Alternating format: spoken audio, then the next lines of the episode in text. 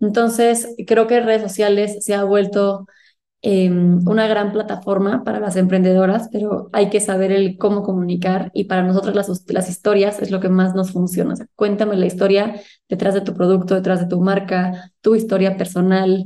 Em, y eso nos ha funcionado mucho a nosotras y sobre todo porque somos una empresa que nos gusta que la voz que se escuche sea la de ellas. O sea, no es lo mismo que salga yo a platicarte de esto, a tener pues realmente la historia de quienes se han visto beneficiadas por la carne. Hola, soy Laura Orzaiz y me encanta hablar de marketing, redes sociales, mindset y todo lo que hay detrás del fascinante mundo del emprendimiento. Me defino como una friki de los negocios, introvertida confesa y amante del buen café. Después de cuatro años de altibajos materializando mis ideas, me decidí a crear Yo Emprendedora, un espacio de inspiración, formación y empoderamiento femenino para salir de nuestras cuevas, aprender de las mejores y hacer mucha piña entre nosotras. Piensa en este podcast como tu ratito semanal para desconectar del día a día y reconectar contigo, tu negocio y tu misión. Y si quieres más, entra en yoemprendedora.es. Ahí encontrarás toda la información para apuntarte al club online y los coffee dates que mando todos los viernes. Sube el volumen que empezamos. Hola Daniela, ¿qué tal? Bienvenida al podcast. Hola Laura, muchas gracias por la invitación, encantada de estar por acá. Encantada de, tenerte por aquí en el podcast. Como te decía antes, me hace mucha ilusión porque tienes un proyecto muy bonito, eh, muy, muy potente, muy necesario. Eh, por aquí, fíjate, he entrevistado a, a, más de 200 emprendedoras, pero tu, tu, proyecto me ha impactado muchísimo. Y de hecho, antes de nuestra entrevista ya se le he comentado a un montón de gente.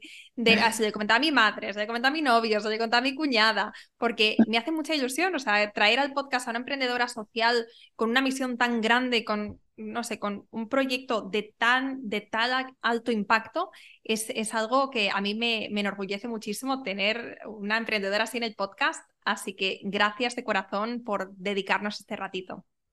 No, gracias a ti por el interés. Feliz de platicar con ustedes. Bueno, antes de nada, para las. Aquí tenemos emprendedoras de todas partes, em, pero las que no sepan muy bien ese acento de dónde es, cuéntanos, ¿dónde estás? ¿De dónde eres? Soy mexicana, estoy en la Ciudad de México, por de ahí, de ahí el acento diferente. Fenomenal, muy bien. Bueno, pues eh, Daniela, antes de empezar de indagar en tu historia y todo eso y aprender bien de ti, Em, cuéntanos en qué consiste la Cana. La Cana es una organización que se dedica a llevar programas de reinserción social en cárceles de mujeres. Tenemos distintos programas desde capacitación laboral y empleo. Capacitamos a las mujeres en distintos oficios, a las mujeres dentro y fuera de prisión, en oficios como tejido, bordado, costura, corte, confección, carpintería y serigrafía. Y vendemos los productos que ellas hacen. Tenemos una marca de productos hechos en prisión tenemos también un eje de salud mental donde em, trabajamos temas como depresión, ansiedad, maternidad responsable, pero sobre todo nos enfocamos en educación y prevención sobre violencia de género, que es de las principales causas que llevan a las mujeres a terminar en prisión. También tenemos un eje de educación, arte, cultura y deporte, donde em, implementamos distintos talleres desde yoga, meditación, tenemos un club de lectura, clases de computación, de matemáticas e inglés, tenemos otro eje de investigación e incidencia en políticas públicas, eh, tenemos otro proyecto que se llama Proyecto Libertad, donde defendemos a mujeres injustamente encarceladas o mujeres que han sufrido violaciones de sus derechos humanos durante el encarcelamiento o durante el proceso penal. Y por último, tenemos un eje de seguimiento en libertad. Para cuando las mujeres salen de prisión, les ayudamos a conseguir un trabajo, ya sea con nosotras o con una empresa aliada, les damos atención psicológica a ellas y a sus hijos e hijas o, o el núcleo que las va a recibir afuera, y les damos las herramientas para que puedan terminar su educación. Tenemos alianzas con universidades para que ellas puedan terminar su educación básica o aplicar a una beca o una licenciatura si así lo desean.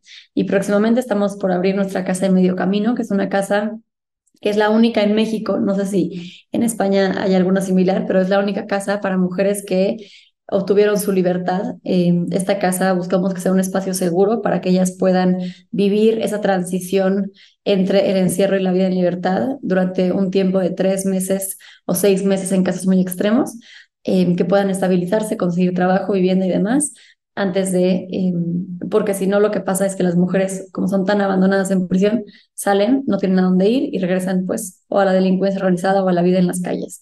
Entonces, esta casa lo que busca es contenerlas en lo que rehacen sus vidas y, y así evitar que regresen a la delincuencia. Wow. Eh, vamos, que tenéis, em, tenéis, como decía antes, una misión muy grande, hacéis muchas cosas. Eh, ¿Cuántos sois en el equipo ahora? en el equipo, digamos, de afuera, somos 45 mujeres. Bueno, no, ya, ya hay hombres. Son, somos 43 mujeres y dos hombres. este, ah, no, perdón, 40 mujeres. No sé, muy poquitos hombres. En fin, somos una organización principalmente mujeres. Em, y dentro de prisión atendemos alrededor de 1.500 mujeres por año. Wow. ¿Y tu rol en la empresa? Yo soy la directora general. Vale, fenomenal. Ok, bueno, ahora que ya tenemos una idea básica de lo que hacéis, aunque hay mucho más que, vamos a aprender hoy aquí, de, de, este proyecto, de, de, todo ese impacto que tenéis positivo, me gustaría empezar entendiendo por qué surgió la idea, cómo surgió la idea. Me imagino que hay una gran necesidad, em, pero ¿cómo es que se te ocurre hacer de, mm. esta idea un proyecto, después eh, un proyecto, un negocio? Porque antes me decías que esto empezó más como un voluntariado, pero después, a día de hoy, es una empresa, es un negocio, ¿no? Entonces, Así es. Cuéntame, cuéntanos. Pues mira, como te platicaba antes de la entrevista, yo soy abogada em, y mientras estaba estudiando la carrera de Derecho, la verdad es que no sabía exacto ni por qué había estudiado Derecho ni a qué tipo de Derecho me quería dedicar. Y la, universidad donde estudié tenía, tenía un programa de voluntariado para que los alumnos y alumnas de la Facultad de Derecho dieran asesoría jurídica pro bono a las personas privadas de la libertad. Entonces yo me apunté a este voluntariado porque la verdad me dio mucha curiosidad el conocer una cárcel, ¿no? Dije, como que siempre vemos películas, bueno, yo a mí me encantan todas esas series de misterio, detectives, que si la cárcel, etcétera. Y me dio mucha curiosidad. Y además dije, bueno, como abogada, al menos por cultura general, creo que es importante conocer una cárcel, al menos una vez en, durante tu carrera profesional. Y entonces em, me animé a ir a, este, a esta visita y para mí fue el abrirme los ojos a un México completamente desconocido eh, en ese entonces para mí y muy invisibilizado. Creo que afortunadamente ni yo ni nadie de mi familia había tenido contacto con el sistema penitenciario. Yo tenía esta imagen de que la cárcel es un lugar donde van los malos, los que cometieron un delito y no me preguntaba, no me cuestionaba nada al respecto. Y conocí, aprendí mucho de la cárcel, em, todas las injusticias que existen, el abandono, las pésimas condiciones de higiene en las que están, la comida desagradable, etcétera. Pero algo que a mí me, como que me intrigaba mucho era ¿qué haces todo un día en la cárcel? O sea, ¿qué haces todos los días? ¿Qué pasa si te quedan 10 años o 15 años o un año, lo que sea? Te despiertas y qué, ¿no? Entonces yo le preguntaba, yo era muy joven en ese entonces, no sabía nada de, derecho penal, no podía asesorar a nadie. Y le preguntaba a una de las mujeres que estaba ahí, oye, ¿y tú qué haces todo el día? Y me decía, pues, ¿qué hago de qué? Y yo, sí, o te despiertas y, ¿y qué haces? ¿Hay algún taller, hay algún curso? Y me decía, no, bueno, hay una maestra que viene aquí a, enseñarte como educación básica, que es la, la primaria y la secundaria. Pero somos 300 mujeres en distintos niveles este, como educativos, de que igual uno no sabe leer y escribir y otra tiene licenciatura y solo hay una maestra, entonces es un desastre. La vez que nunca voy y fuera de eso, pues este, no, no hago nada más. Y también me contaba que yo no sabía que todo cuesta en la cárcel desde el bañarte con agua, o sea, bañarte, no, con agua caliente no existe. El, el bañarte, el tener un lugar donde dormir, el tener una almohada, el comer una mejor comida que la que dan en el reclusorio, recibir visitas, hacer una llamada telefónica, pagarle a los abogados, em, además de los gastos que ya tienen afuera, ¿no? Porque pensamos que meten a alguien a prisión y si esa persona era quien se encargaba de su familia afuera, ahora quién va a mantener a, los niños o, o, a quien tuvieran de dependientes económicos afuera. Entonces, una mujer me decía que se gastaba hasta 300 pesos diarios, que son alrededor de 15 dólares eh, al día, para eh, tener lo básico para sobrevivir, ¿no? Y hablo de sobrevivir porque es comida, dormir, bañarte, artículos de higiene personal, toallas sanitarias, etcétera. Y yo le decía, bueno, ¿y de dónde sacas los 300 pesos diarios para eh, sobrevivir si aquí no hay trabajo? Y me decía, bueno, las que todavía tenemos familia que nos visiten, que en caso de las mujeres son muy abandonadas aquí en México. Alrededor de 8 de cada 10 mujeres no tienen nadie que las visite dentro de prisión. Pero quienes sí tienen que las visite, pues su familia les traen ropa, les traen comida, les traen cosas. Em, y quien no tiene que las visite, pues tienen que hacerle como sea por em, sobrevivir, ¿no? Por tener un ingreso. Y eso incluye, pues, seguir cometiendo delitos desde prisión, lo cual es muy irónico, ¿no? Desde contrabandear cosas prohibidas hasta hacer estas famosas llamadas de extorsión desde la cárcel, hasta seguir trabajando con la delincuencia organizada o prostituirse en el penal de hombres por unos cuantos pesos, ¿no? En México tenemos los reclusorios mal llamados mixtos, no es que sean mixtos de que duermen juntos, pero los divide una reja o, un muro, están pegados. Normalmente a las cárceles de hombres les hacen como un anexo de mujeres y ya. Entonces eso, y con la corrupción que existe, pues provoca que haya mucha eh, prostitución. Entonces yo fue como la primera vez que yo me, me, pregunté, entonces, ¿para qué existen las cárceles? ¿no? Porque tenemos en México más de 200 mil personas privadas de la libertad, que no están aprendiendo nada nuevo, que no están estudiando y que eventualmente van a salir de prisión. Y si no tienen esta red de apoyo o esos conocimientos o las herramientas para regresar, van a regresar a la delincuencia que eh, cabe mencionar que en México estamos viviendo una crisis de inseguridad terrible, ¿no? Entonces, em, así es como surge la Cana como un proyecto para llevar actividades productivas a las cárceles del país. Y en particular empezamos porque em, vimos que muchas mujeres ya sabían cómo tejer y bordar, pero hacían esta típica artesanía que compras realmente porque, porque quieres ayudar, no realmente porque te guste. Y dijimos, bueno, hay que traer un diseño un poco más comercial, lo vendemos afuera, les damos el dinero y así, eh, así es como arrancamos. Wow. Em, entonces te encuentras con este problema de frente, eh, te das cuenta de que, de que esto no puede seguir así y, ¿y qué haces después? Pues digo que empezamos a, a vender estos productos hechos en prisión. Eh, de hecho, esta idea, o sea, mi abuela paterna fue una mujer em, que estuvo involucrada en muchas causas sociales y de entre ellas trabajaba con hombres privados de la libertad y ellas hacían, ellos hacían como estas canastas como de, de mimbre, como de palma también, como para el mercado, ¿no? Y yo, yo toda mi vida crecí con historias de mi abuela de la cárcel, ¿no? Entonces como que siento que eso ayudó a que nunca, nunca tuve como un estigma, ni me pareció tan raro hacer algo así, ¿no? Porque eh, pues sí, crecí con estas historias de, por parte de mi abuela. Y, y en fin, empezamos poco a poco a vender, a vender este tipo de cosas. Después eh, nos dimos cuenta que había que atender otros ejes, ¿no? Por ejemplo, una vez empezamos a vender como estos ositos de peluche para, para bolos de, de como detallitos que hacen un baby shower o algún evento cuando nació un niño y demás. Y me acuerdo una señora nos había pedido 50 ositos de peluche para regalar en un evento. Entonces yo los encargué y cuando regresé por ellos, la mujer que me los, a, la que yo se los había encargado me dijo, no, es que no, no trabajé. Y yo, ¿cómo que no trabajaste? Yo tengo que llevar estos peluches al evento. Y me dijo, es que me acaban de sentenciar a más de 40 años de prisión y simplemente no tuve la energía para pararme de mi cama y trabajar. Entonces, esto fue como también otro abrir de ojos de decir, ¿cómo le hacemos para que estas mujeres, a pesar de que quizás van a pasar décadas en la cárcel, encuentren una motivación para despertarse todos los días motivadas a trabajar, a ser una mejor versión de ellas mismas. Entonces aquí metimos el área de salud mental y así poco a poco fuimos involucrando como distintos talleres hasta que llegamos a estos seis ejes que te, que te platicaba de la cana. Tienes como la parte de, em, o sea, la parte de organización dentro de las prisiones, de, bueno, de tener que, eh, no sé, o sea, no sé cómo se aborda este tema eh, con la gente que, que está al, frente de las prisiones o si es algo, son iniciativas gubernamentales, pero luego desde la perspectiva de empresa tienes la parte de visibilidad, de ventas, ¿no? De, al final de, que sea un negocio, eh, que sea un negocio que esté generando beneficios para después poder, poder eh, repartir las ganancias y que sea pues algo sostenible. Entonces, eh, háblanos un poco de esto, háblanos de, claro, porque al, final tienes varios frentes abiertos, ¿no? Para hacer que, que el negocio funcione. Eh, como que tienes un doble o triple reto en tu caso. Así es, y justo, la verdad es que la cana siempre surgió con la idea de ser sostenible.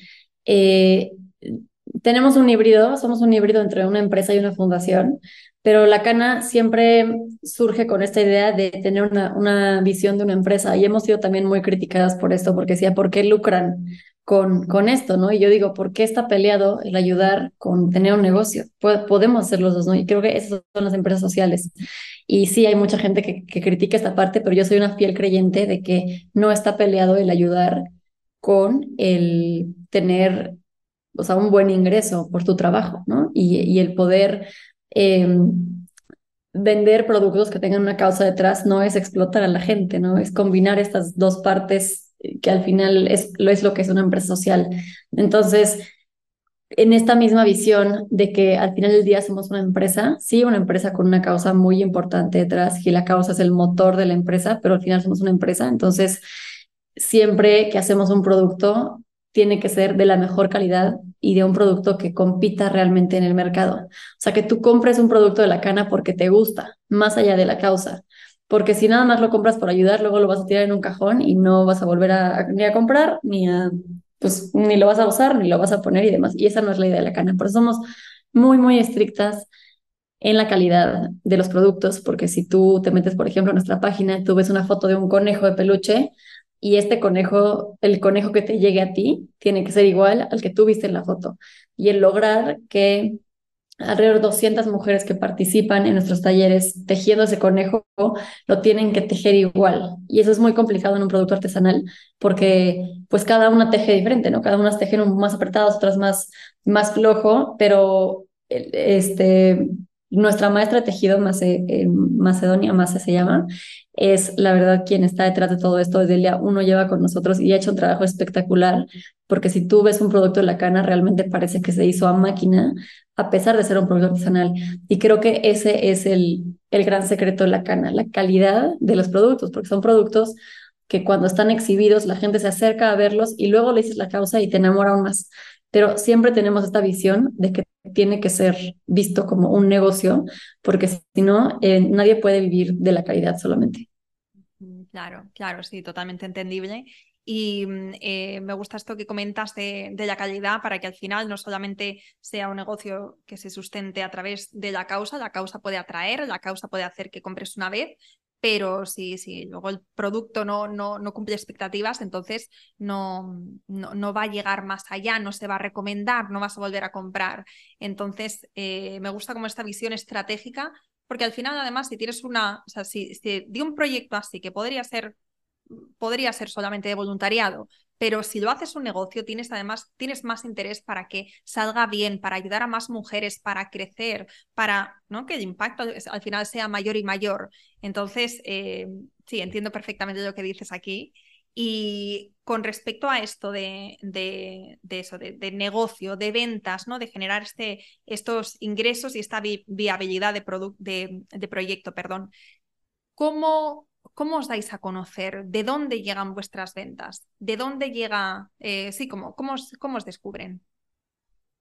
Pues tenemos ya bastantes canales de venta. Uno de ellos a través em, de nuestras redes sociales y nuestra tienda en línea, que em, de hecho tenemos envíos a todo el mundo. Entonces, aprovecho este corte comercial para invitarlas a seguirnos en nuestras redes sociales, arroba lacanamx y a visitar nuestra tienda en línea www.lacana.mx.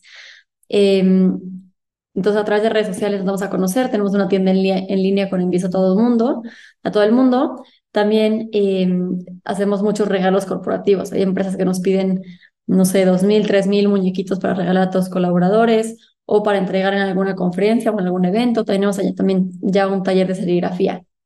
Entonces podemos hacer bolsas, t-shirts, este, gorras, plumas, tazas, lo que sea, con el logo de las empresas. Entonces tenemos muchos regalos corporativos.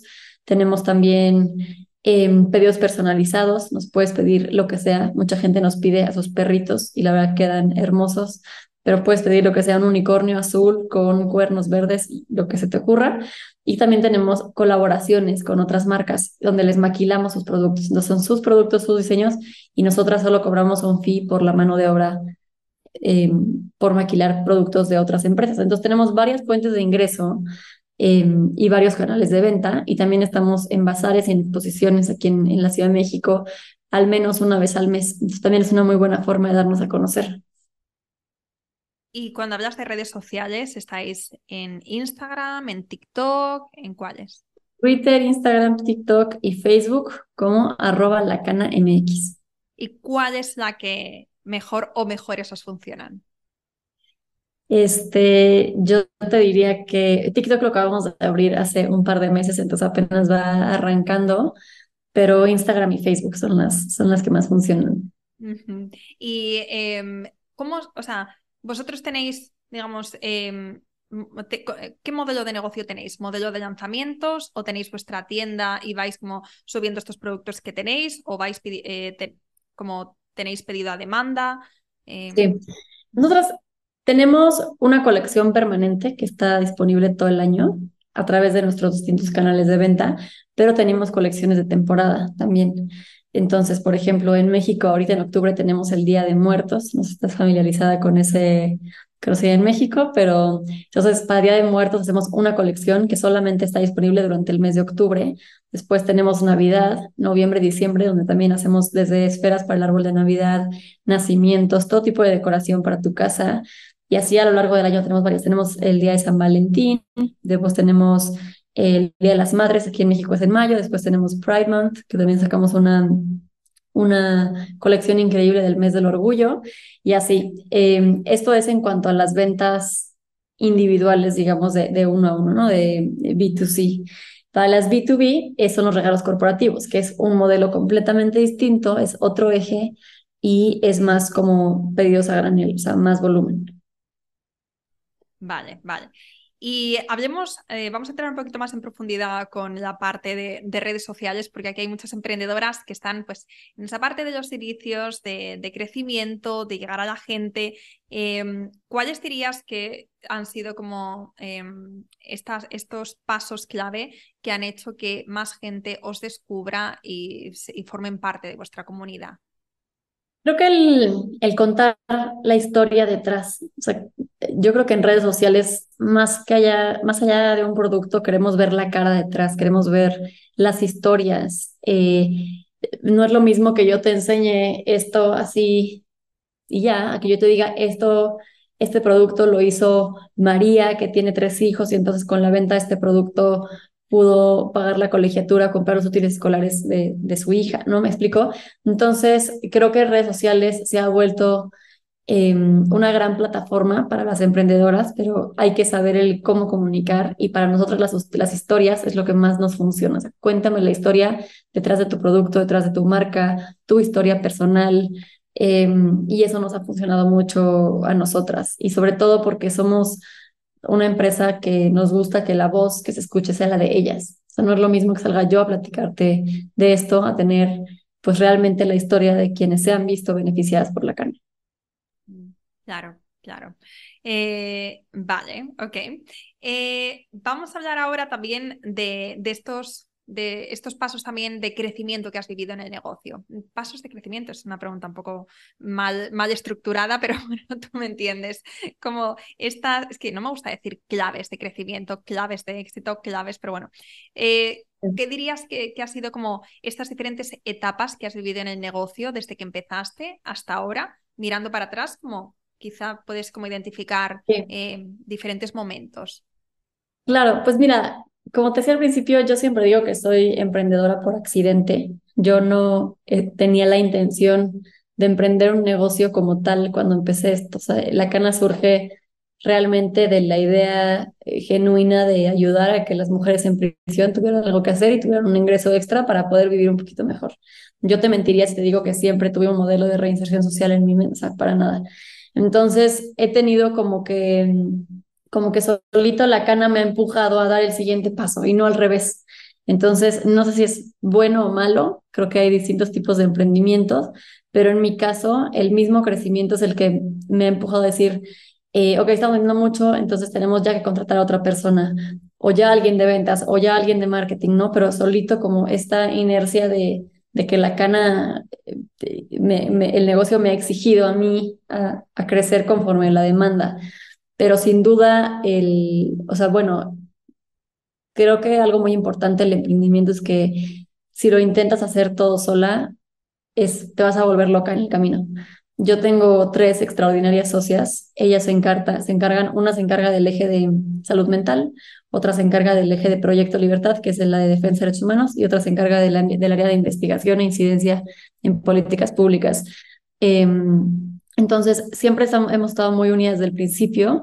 Creo que al principio, o sea, la primera etapa, te diría, fue esa como la de, es un programa de voluntariado para ayudar a estas mujeres y tal. Después nos dimos cuenta que esto realmente podía crecer y podía ser un negocio. Entonces, ahí empieza a cambiar un poco el mindset de podemos vender mucho más, ¿no? Eh, podemos llegar a mucho más gente. Oye, a la gente sí le está interesando esto, nos hacen muchas preguntas, etcétera, etcétera. Em, después yo te diría que una tercera gran etapa fue hace unos dos años, donde, donde recibimos financiamiento ya en cantidades que no estábamos acostumbradas por parte de USAID, que es la Agencia de Estados Unidos para el Desarrollo Internacional, y con ese financiamiento nos permitió contratar a mucha más gente y ya crecimos el equipo eh, ahora somos 45 personas, entonces este, este crecimiento también nos obligó a ya estandarizar nuestras operaciones, este, a ya poner políticas realmente de, de vacaciones, de horarios, porque antes era como, pues no sé, cada quien haga lo que sea y mientras funcione esto, todo bien. Y ya cuando eres más gente, pues te das cuenta que no, que tiene que haber orden, que tiene que haber más un desarrollo institucional y una estructura institucional mucho más fuerte. Entonces, este crecimiento, pues ya nos, nos empujó a, estructurar toda la organización, a realmente poner políticas manuales sobre cada uno de nuestros programas y ahorita te diría que estamos en la etapa de replicar.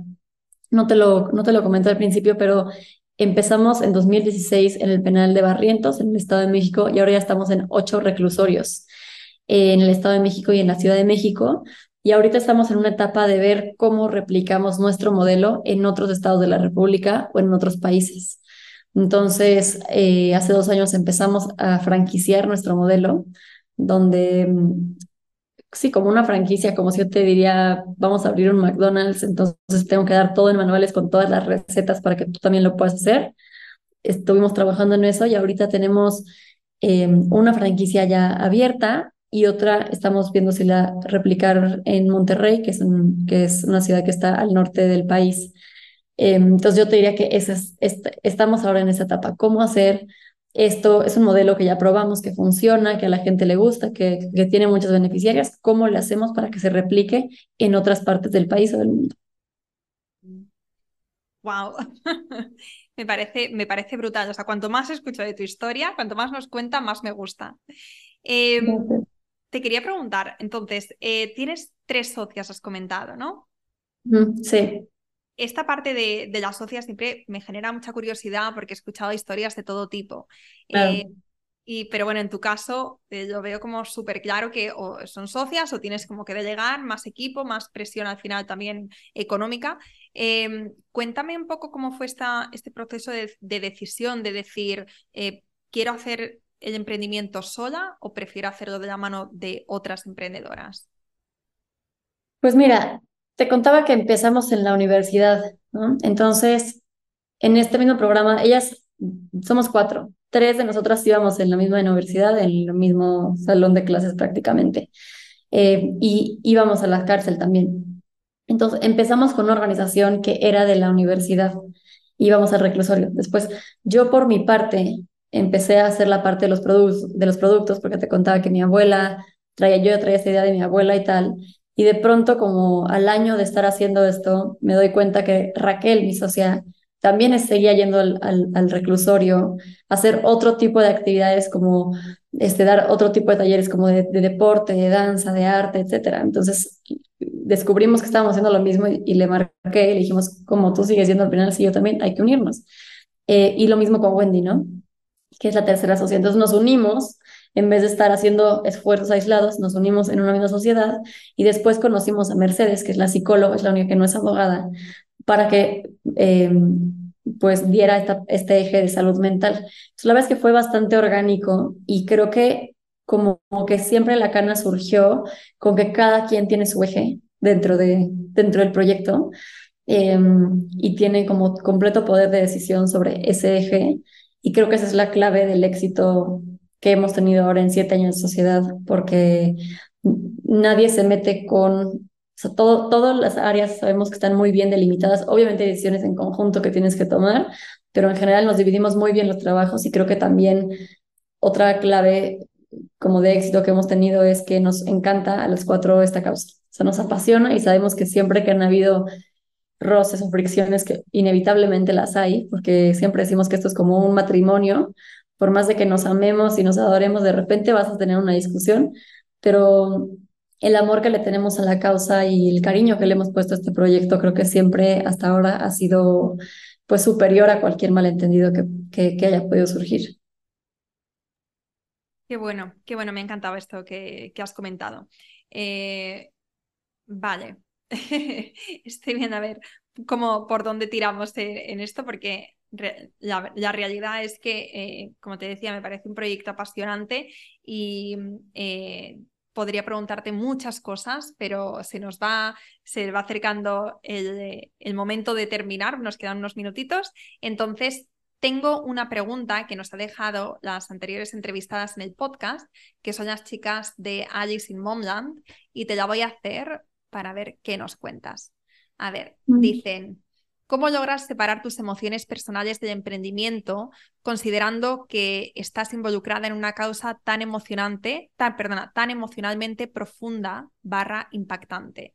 Ellas son Nanu y Joy, les he hablado de tu proyecto, que les ha encantado también, y entonces esta es la pregunta que te dirigen a ti. Sí, es una, es una gran pregunta porque la verdad es que sí es un trabajo emocionalmente muy fuerte porque las historias que vemos todos los días son eh, desgarradoras, son historias de injusticia, de abandono, de mucha, mucha violencia en México. Vivimos en un, en un nivel de violencia que tenemos tan normalizada y de violencia contra las mujeres también muy fuerte. Entonces, es como al mismo tiempo, esas historias también son la gasolina que nos hace seguir creciendo y seguir intentándolo y seguir luchando y seguir trabajando, pero sin duda es muy difícil porque somos humanos que al final del día eh, pues no te, no te peguen de alguna forma el estar viendo estas, estas historias de vida tan fuertes.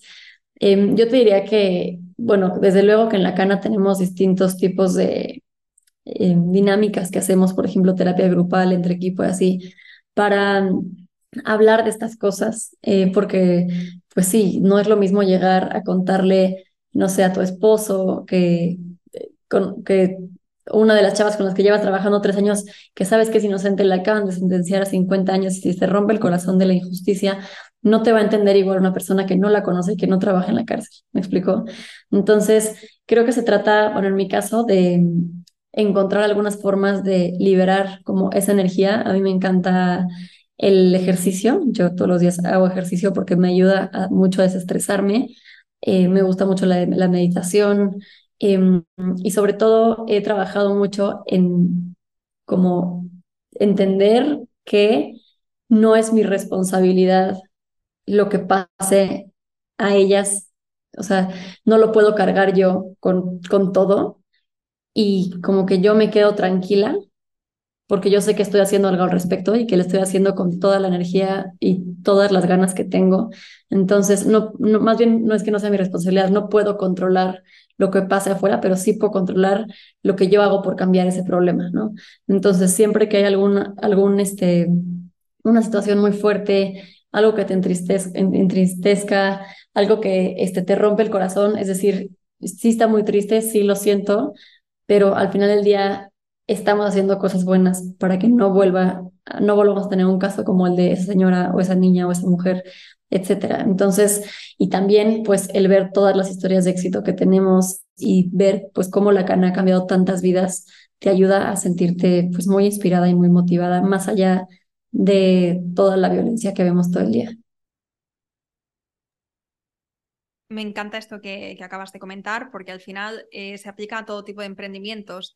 Eh, no importa si tienes pues, eh, un proyecto con, con, un impacto tan grande o si pues, tienes un e-commerce de, de, de, o sea, de, de, moda o si tienes lo que sea. Porque al final me quedo con este mensaje de no puedes controlar cómo los demás reaccionan, pero lo que sí que puedes hacer es controlar lo que tú haces, ¿no? Y esto al final como emprendedoras es, es muy potente, ¿no? Es centrarte en ti, en tu trabajo, en tu misión, en tu visión y hacer todo lo que tienes en tu mano para, para, hacer que suceda, para sentirte orgullosa de tu trabajo y para irte a la cama por las noches diciendo, bueno, quizá este cliente no está contento por lo que sea o esto no me ha salido como yo quería, pero yo he dado todo lo que tenía de mí o yo lo he hecho de una forma que me siento satisfecha y que sé que, que, es como tenía que hacerlo. Entonces, este mensaje creo que es muy potente, Daniela, y mm, quería recalcarlo para que, para que eso, para que se nos quede bien, eh, para que nos lo, grabemos todas a fuego, que lo importante no es cómo reacciona o no podemos gustar a todo el mundo tampoco, vamos a tener siempre clientes Vamos a tener algunas veces, quiero decir, clientes insatisfechos o cosas que se nos salen de, nuestro control, pero intentar hacerlo nosotras siempre lo mejor que podemos. Y, ya está, y eso es lo que podemos hacer. Así es. Bueno, Daniela, pues hasta aquí nuestra entrevista. Muchísimas gracias de corazón por todo lo que nos has compartido, eh, por dedicarnos tu tiempo. Te, te celebro, te aplaudo por, por todo lo que estás haciendo, que me parece de verdad brutal. Em, eres una emprendedora súper inspiradora y te seguiremos muy de cerca. ¿Cómo nos decías que, que, se llama vuestro Instagram para que si todavía no te seguimos, para que lo hagamos a partir de ahora? Claro que sí, muchas gracias a ti, Laura. Se llama arroba lacana MX, L-A-C-A-N-A-M-X. Y el mío personal es arroba Dani Ansira, Dani con I latina, Ansira, A-N-C-I-R-A. Eh, nuestra página de internet es www.lacana.mx. Así que ahí podemos, eh, damos, a conocer todo el tiempo nuestros nuevos proyectos, nuestros nuevos productos em, y bueno, más información que les pudiera interesar. Así que encantada de continuar con la conversación. Fenomenal. Pues muchísimas gracias, Dani, y gracias a todas por haberos quedado hasta el final. Nos escuchamos la próxima semana. Espero que te haya gustado este episodio y si es así, me encantaría que dejaras una reseña en iTunes, en Evox o en la plataforma que escuches tus podcasts. Esta es la mejor manera que tienes de apoyar el podcast y su continuidad. Muchísimas gracias por quedarte hasta el final y seguimos la próxima semana.